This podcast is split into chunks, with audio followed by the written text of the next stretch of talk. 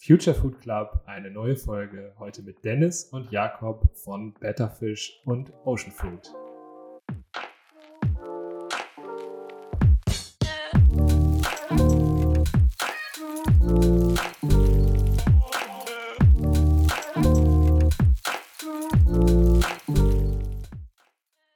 Dennis und Jakob haben ein komplett neues Protein eingeführt im deutschen Lebensmitteleinzelhandel, die Seealge, und äh, haben das eigentlich ganz, ganz anders aufge aufgestellt und zwar vom Protein her gedacht. Und äh, daraus ganz, ganz tolle neue Produkte gemacht, die äh, unter anderem beispielsweise bei Aldi ähm, in den Regalen liegen als Tiefkühlpizza oder aber auch als Sandwich. Ähm, und da echt hohe Wellen schlagen, pun intended ähm, um äh, da natürlich ganz neue Kunden äh, zu erreichen. Ähm, wenn ihr hören wollt, wie das genau funktioniert, von angefangen ähm, bei der Rewe Nord im Biofachhandel über einen der größten Discounter der Welt, ähm, dann hört sehr, sehr gerne rein. Und wir hören auch, Lukas, ähm, über die Gründungsgeschichte von den beiden, insbesondere natürlich auch, äh, was ihre Stärken sind und wie sie sich da super ergänzen. Auf jeden Fall sehr sympathische Geschichte. Hört rein. Ab geht's. Dennis Jakob, schön, dass ihr da seid. Willkommen im Future Food Club. Ähm, wir starten immer sehr gerne, um erstmal einzusteigen für die Hörer. Ähm, erklärt vielleicht mal kurz, wer seid ihr und was macht ihr? Und Dennis, vielleicht fängst du einfach schon mal an. Ja, danke für die Einladung. Genau, ich bin Dennis, ähm, eine der Co-Founder von äh, Betterfish und wir stellen vegane Lebensmittel auf Basis von Meeresalgen her. Genau, ich bin äh, Jakob. Auch nochmal vielen Dank für eure Einladung. Ähm, ja, ich mache natürlich dasselbe wie Dennis. Unser Fokus liegt auf äh, Meeresalgen und halt Innovationen und Foodentwicklung rund um das Thema Meeresalgen. Meeresalgen. Also Algen, wenn jetzt irgendwie die Hörer daran denken, ist jetzt vielleicht nicht so, jawohl, ich freue mich jetzt riesig drauf. Ähm, wie kommt man auf diese Proteinquelle? Das ist ja schon was Neues. Ja, also genau deswegen, ja, weil genau das, was du gerade beschrieben hast, es, ja, es kommt den, kommt den ersten, äh, auf den ersten Blick nicht wie, wie das optimale Nahrungsmittel ähm, den meisten Leuten vor, gerade wenn man, ja, wenn man es im Alltag essen wollen würde. Im, in der asiatischen Küche kennen es viele schon äh, und in dem Kontext. Aber ja, wir waren generell begeistert, vor allen Dingen von dem ökologischen Impact der Meeresalgen und von, von all dem, was diese Pflanzen potenziell können. Also sie wachsen im Meer, können dort angebaut werden. Sie wachsen ohne Süßwasser, ohne Dünger, natürlich ohne Land. Ähm, und sie haben sogar einen positiven Effekt auf die Meere. Sie erhöhen die Biodiversität, verbessern die Wasserqualität. Und das Spannende ist eben, dass Menschen, die aktuell vom Fischfang zum Beispiel leben oder sagen wir mal von der Lachszucht, die haben halt genau das äh, Know-how und die Infrastruktur, um anstatt äh, ja, Lachszucht und Fischfang Meeresalgen anzubauen. Und eben um anstatt die Meere zu zerstören mit ihrer Livelihood, können diese Menschen eigentlich auch einen Beitrag dazu leisten, die Meere wieder zu retten. Und ja, als Dennis und ich uns getroffen haben, haben wir beide ja gerade an diesem Thema gearbeitet, waren beide fasziniert und konnten aber nichts finden, was ja Algen lecker und hübsch irgendwie zum Konsumenten bringt. Was habt ihr vorher gemacht? Also für viele Hörer, die jetzt überlegen, was sie, äh, wie, sie, wie sie was starten, was ist sozusagen euer Background?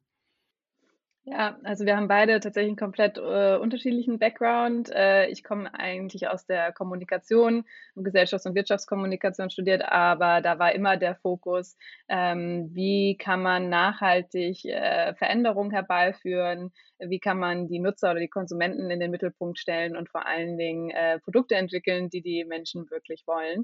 Ähm, mein Einstieg in die Foodbranche war dadurch gegeben, dass ich ein paar Lebensmittelunverträglichkeiten habe und dadurch, dass es damals schon keine Lösung für fruktosefreie Lebensmittel oder fruktosefreie Ernährung gab, habe ich das selber in die Hand genommen und einen Blog gestartet, zwei Kochbücher veröffentlicht und bin seitdem hängen geblieben in der Lebensmittelindustrie, habe danach in anderen Food-Startups gearbeitet und ja, wollte schon immer eigene Lebensmittel in den Handel bringen.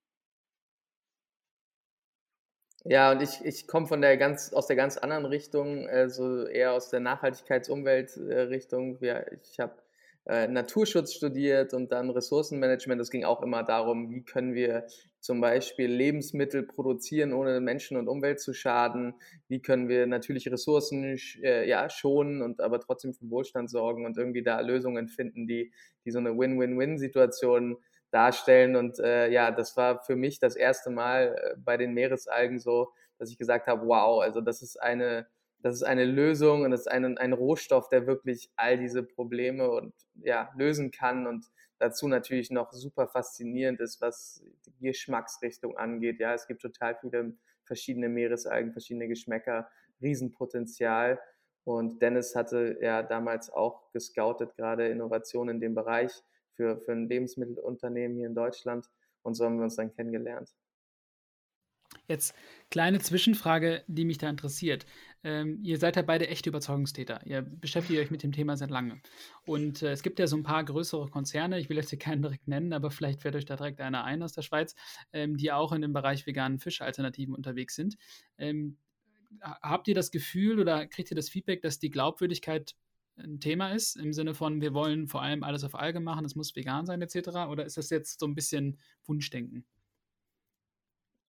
Also ähm, das Thema wird immer spannender auf jeden Fall und diese, diese Player, von denen du sprichst, sind tatsächlich sogar auch schon auf uns zugekommen. Also wir, wir kennen uns und wir sind im Austausch. Ähm, und äh, das, das äh, ja, finden wir eigentlich ganz toll. Also, dass, dass diese großen Player mitbekommen, was wir irgendwie so als kleine begeisterte Crew irgendwie auf die Beine stellen, das ist eine Riesenauszeichnung für uns. Und äh, insgesamt, ja, wie das jetzt wahrgenommen wird, können wir natürlich am Ende nicht beeinflussen. Wir wissen, warum wir das machen. Und wir sagen auch immer, das sind die Themen, die uns motivieren als Team und die uns äh, vorantreiben und die uns Kraft geben. Aber ob jetzt jemand am Ende unser Produkt im Supermarkt kauft wegen dieser Story, das ist nochmal eine ganz andere Frage. Da setzen wir auch nicht so sehr auf die Story. Also ähm, da kann Dennis vielleicht nochmal mehr zusagen, wie wir das so aufteilen, diese Themen. Ja, also grundsätzlich sagen wir auch nicht, dass wir eine Alternative Protein Company sind. Also das wäre uns viel zu eng gefasst eigentlich. Wir sind äh, eine Seaweed Company und äh, das Spannende und das Tolle äh, daran ist, dass wir eben ganz neuen Rohstoff eigentlich für die Lebensmittelindustrie erstmal verfügbar machen und unsere Vision ist es tatsächlich Seaweed zur Mainstream-Zutat in der Lebensmittelindustrie zu machen. Und es gibt tausende von Arten, die aktuell noch nicht genutzt werden. Ähm, überall auf der Welt wachsen verschiedene Arten. Es gibt Seaweed, das schmeckt nach Trüffel, nach Zitrone, nach Pfeffer. Und ähm, daraus lassen sich natürlich, lässt sich eine Bandbreite an Produkten entwickeln. Wir sind nicht einfach nur hergegangen, haben gesagt, wir wollen jetzt pflanzlichen Fisch machen und haben dann wieder auf all die gleichen Rohstoffe zurückgegriffen wie Soja, Erbse, Weizen etc., sondern wir drehen das Spiel um und sagen, wie können wir Produkte entwickeln, die eigentlich regenerative by Design sind und dann natürlich irgendwie äh, Favorites werden. Ne? Also, dass du sagst, okay, es muss nicht nur nachhaltig sein, sondern es muss so geil schmecken, dass die Leute es dann auch ein zweites und drittes und viertes Mal kaufen. Ich glaube, den Ansatz, den versteht man wahrscheinlich auch nochmal besser, wenn man jetzt eure Journey versteht. Ähm, könnt ihr das nochmal kurz beleuchten? Also, wie ihr jetzt quasi von dieser allgemeinen Auseinandersetzung mit dem Seaweed dann dazu kam. Das erste war ja, ähm, äh, waren die Salate, Meeresalgensalate. Jetzt mittlerweile, haben wir gerade schon besprochen, sind wir schon beim, beim beim fischalternativen Produkt angekommen. Wie hat sich das so dargestellt? Ja, also zuallererst haben wir ja schon gesagt, stand die Faszination für die Meeresalgen. Da haben wir uns angeschaut, diese Branche, ja, ist in Europa ein, eine ganz junge Branche, vor allen Dingen damals, vor, vor drei Jahren natürlich noch gewesen. Da gab es die ersten Pioniere in äh, Norwegen, auf den Färöerinseln und anderen, ähm, vor allen Dingen ja Ländern, in denen es schon äh, viel Aquakulturindustrie gibt. Dort kamen dann die ersten Pioniere her, die auch hier in Europa diese Meeresalgen anbauen können. Und ähm, dann ist uns schnell klar geworden, das Einzige, was diese, diese positive Power noch irgendwie aufhält, ist eben die Nachfrage. Also wir wissen, wie wir sie anbauen können, das funktioniert. Ähm, es hat den positiven Effekt, den wir uns erhofft haben, aber das hilft alles niemandem, wenn keiner diese Algen kauft und isst. Und dann war uns klar, gut, wir müssen eine Supply Chain aufbauen, wir müssen die überhaupt diese, diese Farmer unterstützen, indem wir eben die Algen in eine Qualität, Qualität bringen und ja, die, den Ansprüchen der Lebensmittelindustrie genügen. Und das war unser erster Fokus am Anfang. Und das Produkt selber, was dann daraus wurde, war noch, ja, zu, zumindest in unserer ersten Illusion, ja, in unserer naiven Vorstellung einfach. Ja, wir machen einfach Feinkostsalate im Glas ähm, das war natürlich am Ende auch super kompliziert und hat sehr lange gedauert. Ja, also die, die, die Nachfrage nach diesen ersten Algenprodukten war auf jeden Fall sofort da, weil die Leute schon so lange davon gehört haben und ähm, es schon oft hieß, das wäre die Zukunft, aber es konnte noch keiner ein wirklich konsumiges ähm, ja, Alltagsprodukt daraus entwickeln. Und das waren am Anfang für uns die Meeresalgen. Salate, Meeressalate im Glas, die wir unter der Marke Ocean Fruit laufen haben. Ist unsere Biomarke. Und ähm, ja, damit haben wir angefangen. Und dann haben wir schnell gemerkt, damit kann man noch viel mehr machen mit diesen Meeresalgen. Und äh, ja, da gibt es noch viel mehr zu entdecken. Genau, also was wir ja bei Ocean Food am Anfang vor allen Dingen gemacht haben, ist, die Alge nicht zu verstecken, wie jetzt äh, vielleicht andere das so als eine der wenigen Zutat äh, nutzen. Ähm, wir haben wirklich gesagt, die Alge soll irgendwie ein Alltagsprodukt werden, wie Jakob schon gesagt hat. Und wie kann man ähm, ja den Leuten es so einfach wie möglich machen? Deshalb haben wir die Algensalate natürlich an das angelehnt, was viele vielleicht schon vom Sushi kennen, aber ganz neu kombiniert mit rote Beete, Meerrettich, mit Senf und Dill, ähm, um das so ein bisschen ähm, ja, näher ranzubringen an die, die alltägliche europäische Küche, sagen wir mal. Und ähm, das hat super funktioniert, vor allen Dingen ähm, im Biofachhandel, bei der Biokundschaft, die eben auch schon ein bisschen bewusster mit dem Thema umgeht, die das verstanden haben, was Tolles an der Meeresalge ist ähm, und auch irgendwie offen war für das Thema. Aber das äh, konsume ich in dem Sinne war es noch nicht, dass es jetzt äh, Mainstream-Produkt oder die Massen sofort begeistert hat. Genau. Okay, jetzt seid ihr mittlerweile bei einem bei einer Thunfisch-Alternative, wie kam dann der Sprung dahin? Wie habt, wann habt ihr gemerkt, dass man da noch mehr rausholen kann aus der Alge, im wahrsten Sinne des Wortes? Ja, also wir wussten das natürlich noch nicht, als wir mit der Company angefangen haben. Das hat sich alles entwickelt. Ähm, aber ihr merkt ja auch schon, dass wir eben total Impact-getrieben sind. Und uns geht es eben darum, die, dass die, so viele Menschen wie möglich, so häufig wie möglich Meeresalgen essen. Denn nur dann hat es diesen Wert, den wir kreieren wollen, ähm, für die gesamte Wertschöpfungskette. Also nur dann von vorne bis hinten, von den Meeren, von den Fischen bis zum Konsumenten können wir das erreichen.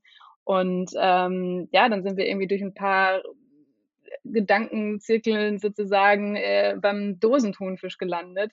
Denn 80 Prozent allen Thunfisches, der konsumiert wird, ist tatsächlich Dosenthunfisch. Und wenn man wirklich Impact haben äh, möchte, dann macht man das eben nicht mit Sashimi-Thunfisch, sondern eben, wenn man eine richtig tolle, leckere Alternative, die auch bezahlbar ist für den Dosenthunfisch schafft. Und das war so unser Anstoß zu sagen, okay, wir machen Dosenthunfisch auf Meeresalgenbasis, der bezahlbar ist und lecker ist und genauso aussieht und genauso funktioniert und genauso gut schmeckt oder sogar vielleicht sogar besser. Okay, da bewegen wir uns jetzt, also ich kenne die Produkte schon, da bewegen wir uns jetzt in der Welt von äh, Thunfischpizza oder Thunfisch-Sandwiches, aber vielleicht könnt ihr ja sozusagen unsere Hörerinnen und Hörer da nochmal ein bisschen erklären, wie man jetzt euer Produkt also wie, wie das aussieht, wie sich das anfühlt, ob es wirklich schon so schmeckt wie Thunfisch und wie man es einsetzen kann. Ja, also ähm, du hast es schon erwähnt, dass das Tolle an oder das Verhängnis eigentlich vom Thunfisch und für uns das Tolle an, an Thunfisch, aber das Verhängnis äh, für die Thunfischbestände ist, dass es natürlich bei uns gerade im Ready-to-Eat und Convenience-Bereich unglaublich viele Produkte gibt, wo Thunfisch drin ist. Ähm, in, in Deutschland ist meistens eins von drei Ready-to-Eat-Sandwiches ist ein Thunfisch-Sandwich meistens. Und ähm, abgesehen davon ist natürlich noch klassisch der Thunfisch in der Dose, den man dann so kauft und selber äh, verwendet. Ja, und äh, unser Thunfisch, ja, sieht genauso aus wie der Thunfisch aus der Dose und lässt sich genauso einsetzen und schmeckt genauso oder besser vielleicht sogar. und ähm, steht also da in, in nichts nach und funktioniert eben auch für diese Ready-to-Eat-Produkte, mit denen wir tatsächlich auch gestartet haben. Also wir haben mit äh, Sandwiches gestartet. Wenn man in der Schweiz ist, kann man die aktuell bei Aldi zum Beispiel in der Schweiz kaufen oder nächste Woche kann man unsere, bin ich richtig, nächste Woche, Dennis? Unsere Pizzen nicht, hier. der Podcast ausgestrahlt wird. Deswegen. Ach ja, okay. Ähm, KW3. Also, KW3. Ja, genau. In der KW3 kann man unsere Pizzen zum Beispiel in ganz Deutschland dann auch ähm, bei Aldi probieren. Und ja, also ich glaube, wenn, wenn man so eine Pizza und so ein Sandwich äh, auf einer Party äh, in, in, in Häppchen Fingerfood-mäßig verteilen würde, es würde keiner darauf kommen, dass es kein Thunfisch ist. Und so ein Produkt, ja, gibt es weltweit noch nicht. Also wir haben alle Thunfisch-Imitate probiert und da haben wir wirklich was geschafft. Natürlich auch wegen der, wegen der Meeresalge, ja, was sonst so äh, vergleichbar noch nicht existiert. Ja, genau. Ich muss auch nochmal nachbohren.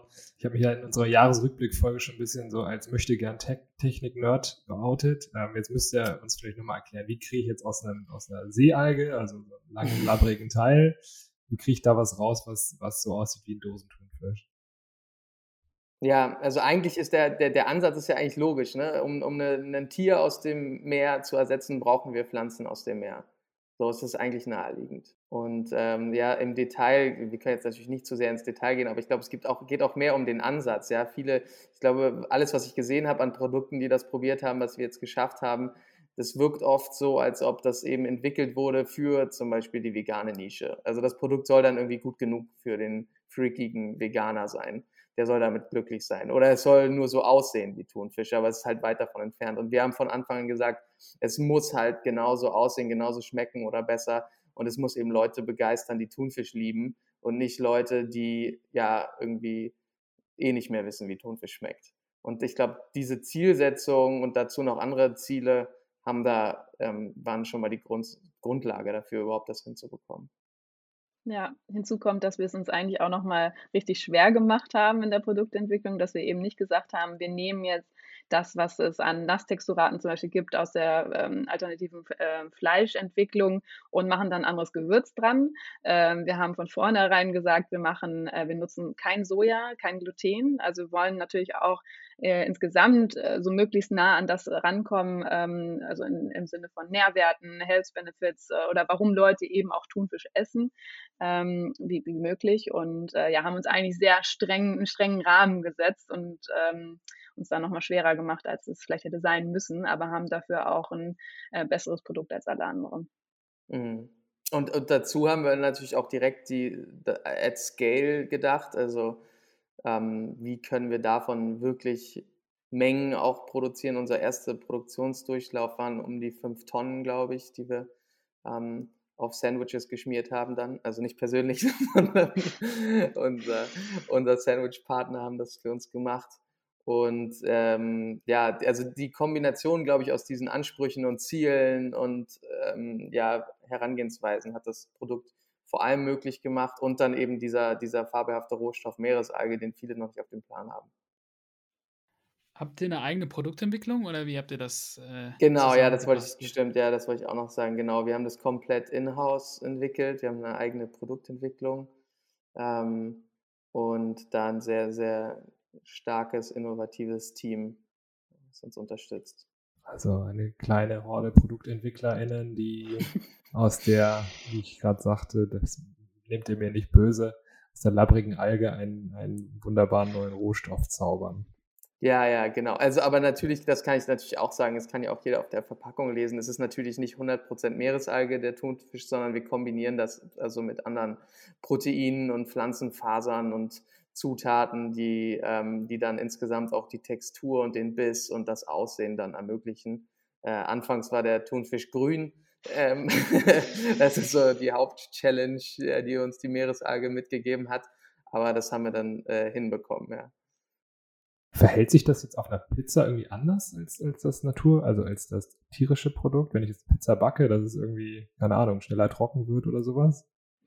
Hm, das war natürlich die Herausforderung auch in der Produktentwicklung, dass wir jetzt nicht unbedingt einfach nur ein Produkt entwickeln können und das funktioniert dann auf äh, 20 verschiedenen Applikationen, sondern wir haben schon für jedes Produkt nochmal neu gefeintuned. Ne? Also du musst natürlich schauen, okay, muss es hitzestabil sein? Äh, soll es eben nicht austrocknen? Manche mögen es ja auch irgendwie trocknen Thunfisch auf der Pizza, aber im Optimalfall sollte es natürlich auch äh, nach dem Backen bei hohen Temperaturen noch genau diesen, diesen besonderen Biss, der Dosenthunfisch hat, also diese, diese besondere äh, Kauigkeit und äh, Faserigkeit, aber gleichzeitige Frische haben, ähm, die die Leute eben so mögen oder die die Leute kennen. Und äh, deswegen haben wir schon speziell für Sandwiches, Pizzen und alle weiteren Produkte nochmal neu, sind wir nochmal neu rangegangen, haben gesagt, okay, was brauchen wir jetzt speziell für dieses Produkt? Ja, also wir haben auf der Pizza etwas anderes als auf dem Sandwich zum Beispiel und, und so weiter. Jetzt habt ihr im Nebensatz erwähnt, ist gerade bei Aldi verfügbar. Ich bin damals auch in den Aldi gelaufen bei mir vor Ort, das war ausverkauft leider. Ähm, natürlich. Aldi ist ja äh, natürlich, weil es so gut funktioniert hat, ähm, von den vier deutschen großen Lebensmittelhändlern ähm, einer der vier und sicherlich jetzt nicht der Partner, der sozusagen äh, prädestiniert ist, so kleine äh, Tests mal zu machen oder sowas, sondern ihr habt direkt mit dem richtigen Hammer gestartet und das Ding national mal äh, reingestellt. Und da, es ist schon irgendwie faszinierende Kooperation. Erklärt uns vielleicht mal, äh, wie, wie kam es überhaupt zu? Äh, wie, wie ist das mit denen? Ähm, man hört ja auch viel Böses aus dem Discount, dass die sozusagen alle irgendwie äh, nur auf das Geld gucken und am Ende gar nicht interessiert sind, was tatsächlich äh, am Impact kommt.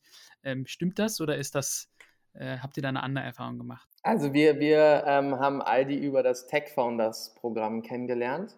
Ähm, super Programm aus München, ähm, äh, das eben äh, Startups mit industriellen Partnern verbindet. Und daher haben wir natürlich da von Anfang an eine andere Ebene vielleicht irgendwie erreicht, als wenn man jetzt normalerweise als Produzent oder Händler mit Aldi in Kontakt kommt. Ne? Also das ist uns auch generell bei allen Partnern, die wir haben, machen wir das oft so, dass wir versuchen, wirklich eben Partnerschaften aufzubauen und auf Ebenen zusammenarbeiten, anders als jetzt ähm, normalerweise der Fall ist. Ich meine, das ist auch einer der großen Vorteile, die, die wir Startups haben, dass wir da mittlerweile so viele Möglichkeiten ähm, haben, ja, das umzusetzen. Und ähm, ja, sie waren unglaublich großzügig und hilfreich und äh, wir, wir haben immer noch ein Duo-Fix mit dem Aldi-Team alle zwei Wochen und ähm, das war wirklich, kann ich nur jedem empfehlen, wenn man irgendwie die Möglichkeit hat, so enge Kooperationen mit Händlern einzugehen, diese Chancen auch zu nutzen. Jetzt fünf Tonnen veganen Thunfisch auf Sandwiches schmieren. Also man hört ja häufig bei Startups, ja, die seid noch gar nicht bereit dafür und habt ihr überhaupt 30 LKWs, die an einem Tag das alles abholen können und so weiter und so fort. Äh, das ist jetzt schon nicht ohne. Ähm, ist das, sagen wir mal, habt ihr da bestimmte Tipps, wo ihr sagt, okay, da und darauf muss man achten oder das waren auf jeden Fall die dicksten äh, Fettnäpfchen, in denen wir getreten sind? Ja, naja, auf jeden Fall nicht äh, selber eine Sandwich-Produktion aufbauen, das ist der größte Tipp. Oder direkt eine eigene Pizzalinie aufbauen. Ähm, das werden wir häufig gefragt, ob wir da eine eigene Produktion für haben. Äh, nein, haben wir nicht. Äh, das würde auch, also wäre vollkommener Wahnsinn, sowas selber aufzubauen, gerade wenn man so eine breite Produktpalette anstrebt wie wir. Also dann hätten wir irgendwann 20 verschiedene eigene Produktionsstätten. Ähm, was wir gemacht haben, was Jakob ja auch gerade schon anklingen hat lassen, ist, wir haben uns starke Partner gesucht. Also genauso starke Partner wie wir äh, im Handel haben, haben wir eben auch in der Produktion. Ähm, die, die, die, Produktionspartner können alle schnell skalieren, sind eine der Top, die Top-Player in Deutschland und ähm, wissen einfach, was sie tun. Und das heißt nicht, dass, es da, dass da auch mal was schiefgehen kann. Also wir haben ständig Hiccups, ähm, aber die wissen, wie insgesamt die Logistik laufen muss, die wissen, äh, wo die Rohstoffe beschafft werden müssen, können, sollen. Und ähm, ja, das, da sind wir schon sehr glücklich auf jeden Fall mit den bisherigen. Mhm. Und da, da, muss man dazu sagen, dass das auch gar nicht möglich wäre ohne zum Beispiel die, die Kooperation mit Aldi. Also klar, äh, muss jetzt nicht Aldi sein, aber man muss eben auf bestimmte Mengen kommen, um bestimmte äh, Infrastruktur nutzen zu können und um attraktiv zu sein dort ähm, als, als ja, Produktionspartner. Ich glaube, das ist auch super wichtig für Startups zu verstehen, ähm, wenn ich jemanden habe, der für mich produziert, dann ist das nicht quasi mein, mein Angestellter oder ja, das Verhältnis ist nicht so, dass ich da ähm, der Auftraggeber bin, sondern der Produzent geht auch ein Risiko ein und ähm, ähm ich bin genauso von dem abhängig ähm, oder viel abhängiger von dem als er im Zweifelsfall von mir und oder sie von mir und ähm, ja, dieses, dieses partnerschaftliche und respektvolle und ähm, ja, dieser, dieser Umgang mit den Produzenten, das ist, glaube ich, sehr, sehr wichtig, weil äh, es gibt nicht viele Produzenten, die so etwas können, aber es gibt viele Startups, die sowas wollen. Und äh, jetzt sagen wir mal, wenn man den Eintritt über den Biofachhandel sich anschaut und den Eintritt über den, ähm, sagen wir mal, Discount jetzt in diesen Kooperationen, ähm, was sind vielleicht so die ja, Vor- und Nachteile von dem einen oder den anderen Kanal. Das ist ja auch so ein bisschen Evolutionsstufe bei euch gewesen. Ähm, vielleicht könnt ihr da die Reise mal so ein bisschen schildern. Also tatsächlich fing es nochmal ganz woanders an, Dennis. Ne? Also wir haben ja bei ja. Rewe angefangen. Ah. Genau. Und das, also war das natürlich oder war das irgendwie so, lass uns jetzt mal Bio ausprobieren, weil es wäre vielleicht mehr die Zielkundschaft oder wo kam das her? Also das war, das war tatsächlich ganz, ganz äh, am Anfang. Ähm, und wir wollten im Grunde damals die Meeressalate testen. Ähm, wir hatten unsere ersten Prototypen, die würden wir heute auch keinem mehr zeigen. Ähm, wir waren noch nirgendwo im Handel. Es war wirklich das allererste Ding. Und im Grunde haben wir, äh, lief es ähnlich wie jetzt mit dem Thunfisch. Das heißt, wir, wir, das scheint sich zu wiederholen, diese Strategie bei uns. Wir wollten wissen, ähm, was hält der Handel davon? Das ist für, war für uns immer das einzig wahre Feedback. So, was, was sagen Händler zu diesem Produkt? Die kennen ihre Kundschaft. Und wir haben in Hamburg bei dem äh, Food Innovation Camp heißt das. Auch tolle Leute, die das machen. Da haben wir diese Produkte vorgestellt und ähm, in der Jury war unter anderem der Chef der Rewe Nord und äh, Christian Rach und äh, die fanden beide eben das Thema Algen spannend und haben gesehen, okay, unser Produkt ist noch nicht da, wo es sein muss, ähm, aber wir schenken euch so einen Produktentwicklungsworkshop ähm, und ähm, ja, am, wenn das alles klappt und wenn es gut ist, könnt ihr es direkt in der gesamten Rewe Nord ähm, ausprobieren. Und damit waren wir auch da wieder von irgendwie 20 Gläsern, die wir mit der Hand abgefüllt haben, mussten wir dann direkt hoch auf ähm, fast 600 Rewe-Filialen und ähm, ja, das war auch ein ganz schöner. das alles bevor wir überhaupt die GmbH gegründet haben. Also, ja, ja, tatsächlich. Ja. Mhm. Jetzt nochmal so, ich springen wir ständig hin und her, nochmal zwischen dem Thunfisch und dem Salat. Ähm, aber auch bei dem Thunfischersatzprodukt könnte ich mir jetzt vorstellen, das ist ja durchaus noch ein bisschen was Besonderes im deutschen LEH. Also da könnte ich mir jetzt natürlich genauso gut vorstellen, dass man das als Bioprodukt über Biofachhandel erstmal bringt.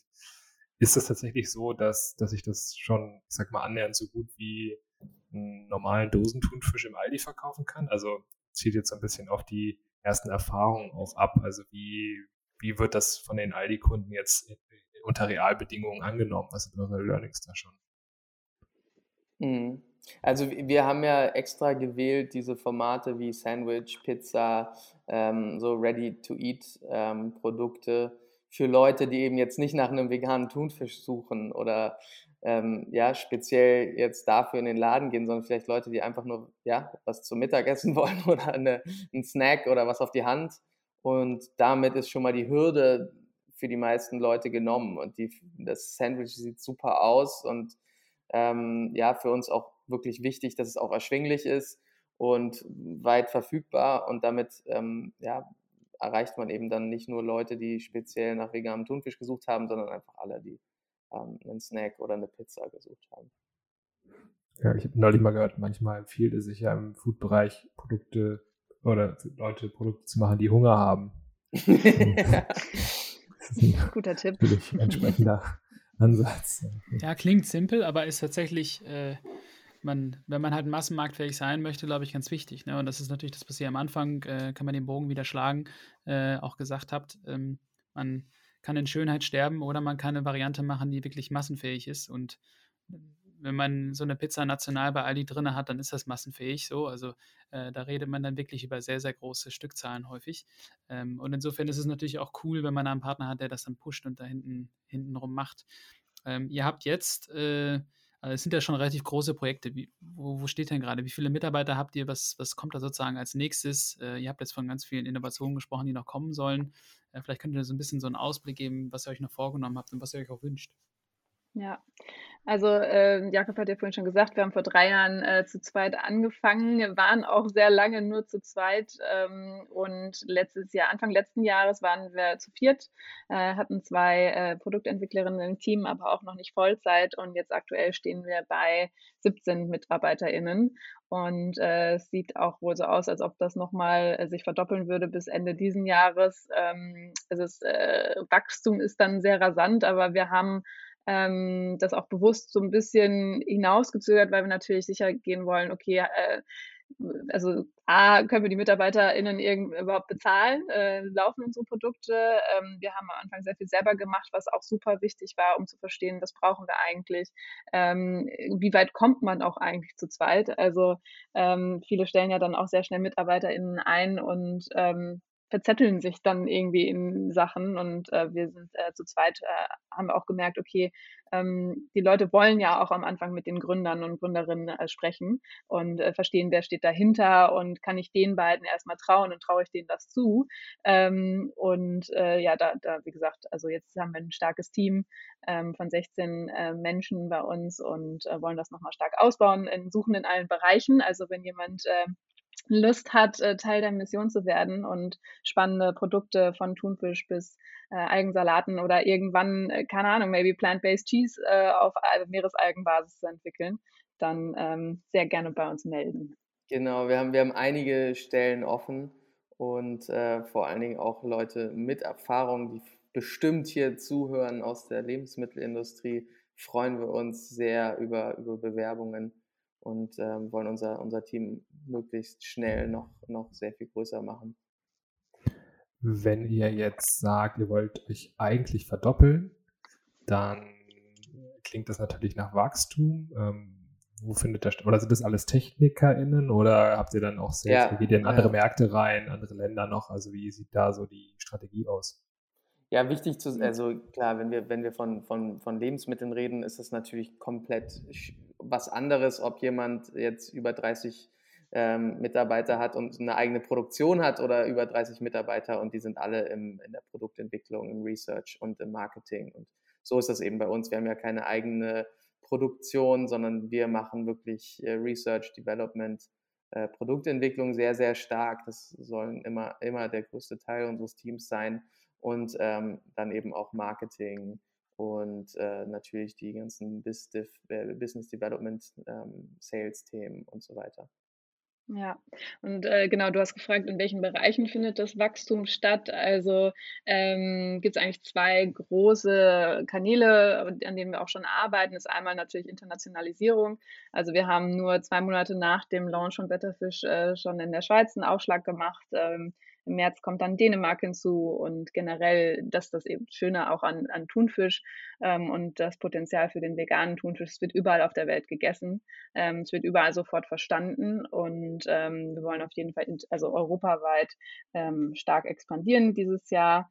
Ähm, auf der anderen Seite wollen wir aber auch im Bereich Food Service ähm, Wurzeln schlagen und äh, haben schon zwei ähm, Food Service Produkte entwickelt für den Betterfisch, ähm, wo wir schon erste Tests haben. In München, Berlin, Hamburg kann man uns schon auf den ersten Menüs finden, Restaurants, zum Beispiel Occam Deli in München oder im Wild and Raw in Berlin.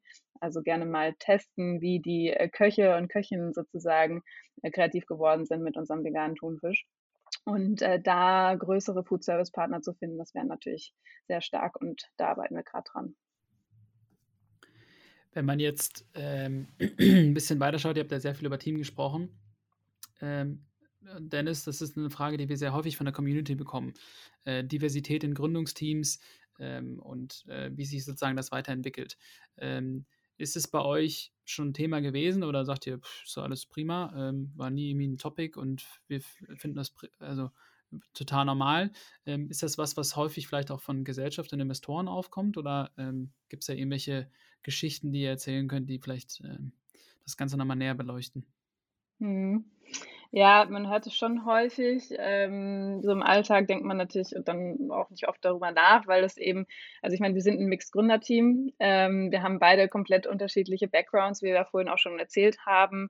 Ähm, so dieses Thema Diversität äh, bringen wir eigentlich schon von Grund auf mit und versuchen das natürlich auch über die gesamte Company ähm, ja, weiter leben zu lassen. Ne? Also wir, ähm, wenn wir jetzt uns den Bewerbungsprozess zum Beispiel anschauen, dann haben wir gesagt, man darf sich nur ohne Vornamen und Bild bewerben, ähm, um auch da so verschiedene Bias rauszunehmen und also ohne, ohne also, Vornamen und ohne Bild. nicht, nicht, Was habe ich gesagt? ohne Vornamen und Bild. Also, also, also. Äh, weder Vorname noch Bild ist bei uns dabei. Also, das wir, ich, ja.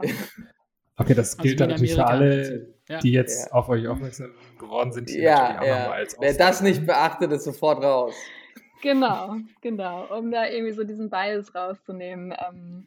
Ähm, ja, du hast ja nach Anekdoten gefragt. Also wir, wir, wir selber, unser Team ist sehr, sehr female im Moment. Also ich glaube, wir sind 80 Prozent female, äh, was, was äh, auch natürlich damit zusammenhängt, dass es einfach nicht wir, sind noch ein sehr kleines Team. Ich glaube, gerade bei sehr, sehr kleinen Teams, also ähm, ist es noch schwer, da ähm, das, das zu balancieren, weil man natürlich auch abhängig davon ist, wer sich bewirbt. Und ich glaube, dass die Food-Szene, ähm, gerade im Bereich Produktentwicklung, ähm, ja, da gibt es sehr viele weibliche Talente, die sich bei uns bewerben und dann freuen wir uns natürlich darüber. Aber ja, Diversität sind ja auch äh, sowas wie Altersgruppen. Ja, wir haben von äh, von 50 äh, bis 20 bei uns Leute im, im Team und freuen uns, ähm, ja, alle Altersgruppen abzubilden, alle Geschlechter und natürlich auch Hintergründe, die darüber hinausgehen. So. Ähm, und ja, wir, wir merken, also auch, auch unsere Investoren sind ähm, alle unsere, alle unsere Investoren, mit denen wir im Kontakt stehen, da haben wir meistens ähm, weibliche Kontaktpartner tatsächlich. Ich weiß gar nicht, wie das, also das ist auch eher, klar haben wir darauf geachtet, aber das hat sich dann so ergeben. Ähm, und da sind wir auch sehr happy mit. Ja, sehr divers, sehr weiblich und äh, von einigen kam auch das Kriterium, dass wir nur in Mixed äh, Founder Teams zum Beispiel investieren. Das ähm, wollte ich nämlich fragen. Also das ist im Prinzip auch was, was ja vielleicht jetzt aktiv gepusht wird. Ich glaube, aktuell liegt die Quote im Food-Bereich so bei 10 bis 15 Prozent, wo irgendwie überhaupt eine weibliche Beteiligung drin ist und voll Female ist äh, definitiv im einstelligen Prozentbereich, was ja katastrophal ist, ähm, wenn man sich das einfach mal nüchtern anschaut von oben. Ähm, gibt es was, wo ihr sagt, okay, das macht euch jetzt einfach stärker als, als Gründerteam, weil ihr sozusagen die unterschiedlichen Perspektiven da auch mitbringt und was wäre das? Also äh, grundsätzlich erstmal schon, dass wir diese unterschiedlichen Perspektiven mitbringen. Das äh, macht uns, glaube ich, schon ähm, sehr aus als Team. Ähm, wir sind ja auch beide nicht nur Co-Founder, sondern auch Co-CEOs, ähm, wo wahrscheinlich jetzt viele die Hände über den Kopf zusammenschlagen werden und sagen, oh mein Gott, aber wer hat denn dann am letzten äh, das letzte Wort sozusagen? Ähm, bei uns funktioniert das sehr gut, eben dadurch, dass wir ähm, auch Sachen einfach ausdiskutieren, wenn man vielleicht nicht einer Meinung ist oder dadurch auch mal vielleicht äh, Entscheidungen kurz vertagt werden werden, um bis man irgendwie äh, on the same page ist. Ähm, grundsätzlich äh, treffen wir aber die Entscheidung zusammen eigentlich immer am besten. Also natürlich hat jeder auch so seine Schwerpunkte und ähm, Verantwortungsbereiche, die Jakob ähm, hat oder ich. Ähm, trotzdem so diese gemeinsamen Entscheidungen zu treffen, ähm, ja, funktioniert sehr gut bei uns. Mhm. Ja, also ich kann auch nur sagen, dass mir jedes, jedes rein männliche Gründerteam einfach nur leid tut. Ähm, äh, ich glaube nicht, dass das gut ist für, für das Produkt, was dabei entsteht und auch nicht für das Team, ähm, um es ganz, ganz klar und ganz ehrlich mal hier so brutal zu sagen. Ich würde in kein rein männliches Gründerteam investieren und würde da auch ähm, einfach große Nachteile sehen ähm, in dem Moment, weil einfach die Zielgruppe in den meisten Fällen nicht rein männlich ist. Und ähm, ja auch das Team nicht. Und ich glaube, das ist eine sehr große Stärke, wenn man das mitbringt, auch, auch ähm, ja, wirtschaftlich, ähm, auch was das, was ähm, ja, die so Forschungsergebnisse in dem Bereich sagen, sind äh, so Female Founders ähm, oft ja, besser aufgestellt und erfolgreicher als, als rein männliche Teams. Wenn ihr jetzt guckt, auf was dieses Jahr noch alles kommt, ähm, habt ihr vielleicht so ein paar ja, Themen, Wunschliste, ähm, was ihr euch erhofft sozusagen, was dieses Jahr flutscht, was vielleicht auch von den Regulatorien euch unterstützt, ähm, wo man ja teilweise, äh, also gerade im alternativen Bereich ist es ja häufig so, ähm, das Fisch wird bei euch auch mit Ausrufeschreifen geschrieben, also nicht sozusagen normal geschrieben, hat vielleicht auch regulatorische Gründe, weiß ich ehrlich gesagt gar nicht, ob das da so streng ist wie im Milchbereich, aber ähm, gibt es da was, wo ihr sagt, Mensch, das müsste eigentlich mal passieren, ähm, um euch da zu supporten, um das Thema auch den Impact weiter voranzutreiben? Also wir, wir haben ja schon gesagt, wir haben unglaubliche Unterstützung erfahren und äh, merken, dass das, also wir sind zu, zur richtigen Zeit am richtigen Ort und haben unglaublichen Rückenwind äh, überall empfunden und warten da jetzt nicht auf irgendwie äh, Regulatorien, die uns da weiterhelfen, sondern da schlingeln wir uns mit Ausrufezeichen drumherum und äh, kommen, kommen sehr, sehr gut zurecht äh, mit der Situation, wie sie jetzt ist, um ehrlich zu sein. Ja, Stichwort Rückenwind, ähm, baut darauf ein bisschen auf. Ähm, wir haben ja gerade schon ein bisschen von eurem Wachstum gehört. Ähm, ihr seid jetzt in einem Bereich, wo, das kam auch in unserem Jahresrückblick ja nochmal vor, wo es natürlich jetzt viel Kapital gibt Ihr habt jetzt noch nicht irgendwie kommuniziert, wer euer Investor ist oder wie ihr euch finanziert. Ähm, wie steht ihr da allgemein zu? Also ist es vielleicht mittlerweile schon irgendwie auf einem Level, wo es, schädlich ist? Oder glaubt ihr, oder sagt ihr, hey, hier sind vielleicht noch viele andere Firmen wie wir und ganz viele kommen auch noch. Also das ist ein wichtiges Thema. Also her mit der Kohle. Also wie, wie steht ihr dazu, zu dieser ja doch gerade sehr überschwappenden Welle an, an Finanzierungen eurem Bereich? Ja, ähm, auch, auch da ähm, sind wir sehr gut aufgestellt, haben viel Interesse erfahren und ja, sind sehr gut versorgt, äh, gehen aber nicht ins Detail. Äh, ich finde das auch ähm, schwierig in der Startup-Szene, dass eben ähm, ja, Kapital einsammeln so ein bisschen als Erfolgsmaßstab genommen wird. Ich glaube, es ist sehr viel einfacher im Moment irgendwie große Summen einzusammeln, als tatsächlich gute Produkte zu entwickeln und Konsumenten zu erreichen. Und äh, ich finde es den falschen Erfolgsmaßstab. Das ist nur ein Grund, warum wir es nicht kommunizieren, weil ähm, ja, es langweilt mich auch, wenn alle immer erzählen, was sie angeblich eingesammelt haben und so weiter. Ähm, ich finde, es hat nicht viel Aussagekraft dazu, wie es um das Unternehmen wirklich steht. Deswegen kommunizieren wir das nicht, ähm, setzen so ein bisschen da ein Zeichen dagegen. Und ähm, ja, außerdem würde ich ja vorsichtig sein, wie das in der, in der Industrie aufgenommen wird. Ich meine, man arbeitet mit, ähm, mit Handelspartnern zusammen, die auch kein Geld zu verschenken haben und ähm, sicherlich anders verhandeln, wenn sie denken, dass man sowieso zu viel Geld übrig hat und äh, äh die Marge sozusagen nicht, nicht mehr zählt. Also ähm, den Eindruck wollen wir auf keinen Fall erwecken. Ähm, und ja, halten uns da auf jeden Fall zurück. Da hört man bei dir dann doch den hanseatischen Kaufmann ein bisschen. ja, es ist, glaube ich, also die Diskussion ähm, haben äh, wir auch mit vielen anderen Startups äh, schon mal gehabt oder haben die immer noch, dass wir natürlich dann einerseits sagen, so, die Mitarbeiter wollen natürlich wissen, okay, das Ding hat Hand und Fuß und da ist jetzt nicht morgen das Licht aus sozusagen. Ähm, und die können das auch behalten, was sie da versprechen. Und gleichzeitig, wenn der Einkäufer irgendwie so ein bisschen dann mal äh, irgendwie die News liest oder mal guckt, was sozusagen er dazu findet, ähm, dass einem dann echt äh, hintenrum äh, sehr schmerzhaft äh, werden kann. Würde ich ja auch so machen, wenn ich jetzt irgendwie äh, im Einkauf sitzen würde. Ähm, insbesondere, wenn man ähm, stark vom Einkauf natürlich einfach abhängig ist. Ja? Also wenn man jetzt nicht noch einen anderen Vertriebskanal hat, ihr macht jetzt den Food-Service-Bereich auf, äh, dann ist man nicht mehr ganz so davon abhängig. Ähm, aber nichtsdestotrotz, glaube ich, interessante Perspektive, Jakob, da bin ich bei dir.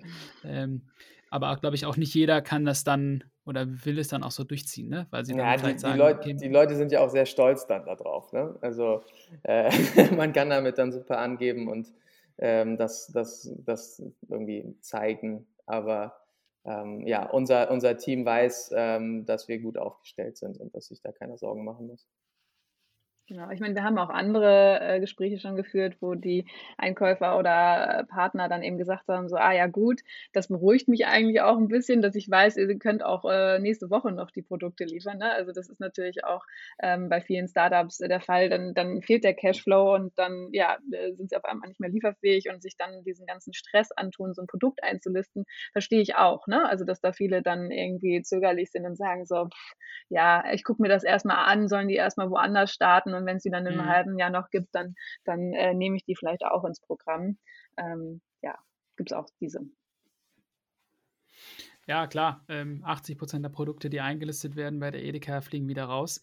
Äh, und da ist natürlich, man möchte nicht zu den 80 Prozent gehören. Und ich glaube, äh, viel ist natürlich dann auch Vertrauen und ähm, die Tatsache, dass ihr da jetzt beispielsweise im Biofachhandel immer noch drin steht. Ich war am Wochenende nochmal bei der Bio Company. Ähm, und habe gesehen, dass es da jetzt auch sozusagen breit, breit gestellt ist. Das spricht natürlich auch für sich. Ähm, ansonsten, äh, ja, äh, ich glaube, zum, zum, zum Abschluss äh, gibt es noch irgendwie ähm, vielleicht was, wo, wo ihr sagt, Mensch, das ist der Meilenstein, den wir dieses Jahr noch erreichen wollen, äh, wo ihr sagt, das wäre jetzt der nächste Schritt ähm, oder wo man das als nächstes dann findet. KB3, die Aktion hatten wir schon besprochen. wir müssen so einen letzten Ausblick zu geben.